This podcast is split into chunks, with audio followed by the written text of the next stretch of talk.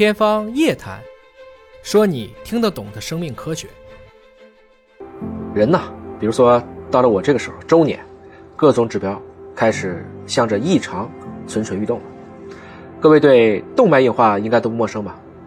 不过单纯的硬化呢，也不需要太担心，那个可能就是我们自然衰老的一个证据。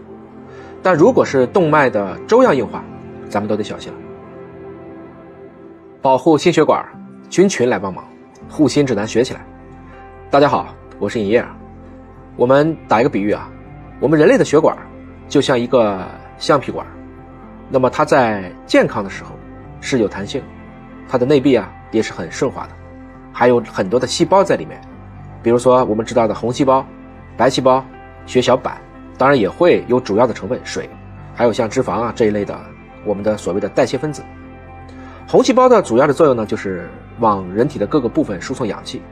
白细胞也是咱们的警察，或者说军队，它是免疫系统，哪地方需要就去哪。但这个里面并不是所有的人都愿意跑啊。比如说有一些，他可能就愿意偷懒，跑着跑着就不动了，那个就是脂肪。脂肪怎么办呢？他最喜欢的方式啊，就是找个洞，钻进去休息。哎，问题来了啊，这个洞从哪来的？好好的血管不是很光滑吗？当然。时间流逝啊，这些血管自然老化，就会产生一些洞。就像咱们比如说下水道吧，用久了就会有一些细微的磨损。此外呢，一些代谢综合征，比如高血脂、高血压、糖尿病、肥胖，这些都可能造成我们的血管内皮受伤，产生更多的孔洞。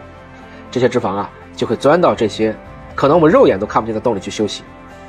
它是休息，但是对我们人体来讲，这就是搞破坏。白细胞当然就看不下去了，你们这些偷懒的，都给我出来！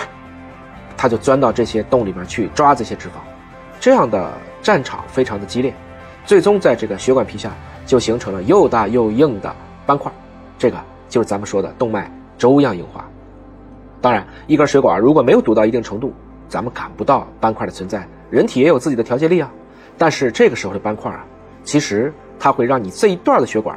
变成了一个皮儿薄馅儿大的饺子，它可能就会破裂。一旦破裂，那这个斑块可能就会顺着血流，啊，开始游走。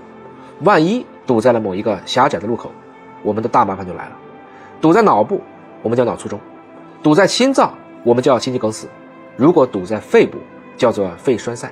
这几个都是可能致命的严重的疾病。那好了，应该如何去预防动脉的粥样硬化呢？进而去保护咱们的心血管。最近啊，中科院微生物所的团队在《自然代谢》当中发表了一项研究，给大家提供了一个新的思路。当然，我们还是要感谢著名的实验动物小白鼠。这个团队发现，小鼠服用了一种药物以后呢，能显著的改善动脉的粥样硬化。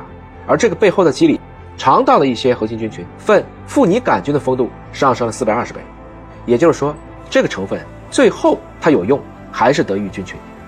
当然，这是小鼠。实验的一个结论，为了验证是不是在人体当中有同样的一个效果，他们也对四百零五名中国动脉粥样硬化患者和六百四十七名欧洲心血管疾病的患者进行了队列分析，结果发现，果然是如果是粪富尼杆菌丰度越高，心血管疾病的风险就越低，它们俩存在着显著的负相关。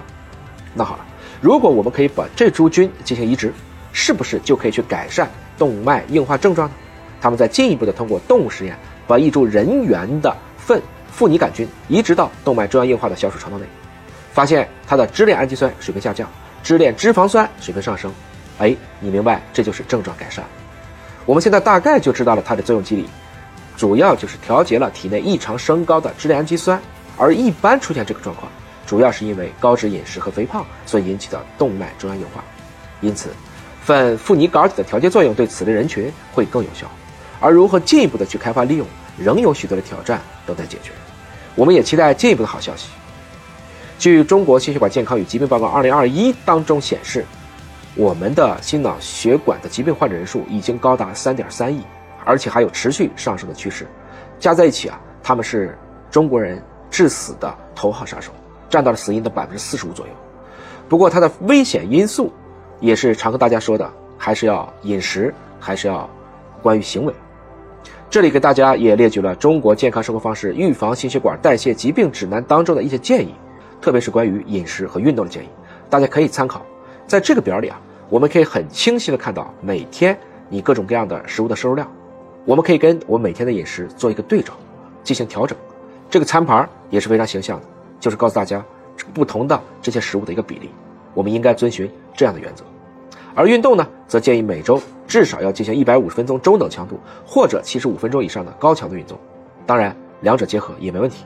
如果您的身体状况允许啊，还可以再加量。当然，尹哥并不提倡我们做极限运动。最后啊，也别忘了肠道菌群也很关键，调节菌群平衡，保护心血管，我们就可以远离这些人类的头号杀手。